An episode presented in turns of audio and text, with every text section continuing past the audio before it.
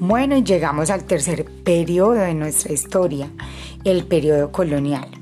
Este periodo abarca los años 1550 hasta los años 1810.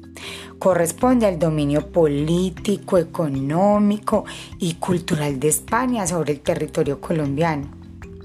Estaba formado por una sociedad fuerte, muy fuerte, compuesta por europeos, indígenas mestizos y esclavos. En este periodo, los españoles gobernaron y administraron nuestro país, al que le llamaban Nuevo Reino de Granada. Al final, este periodo, ya la población nativa se cansó de los abusos de los españoles y unieron fuerzas para lograr su independencia.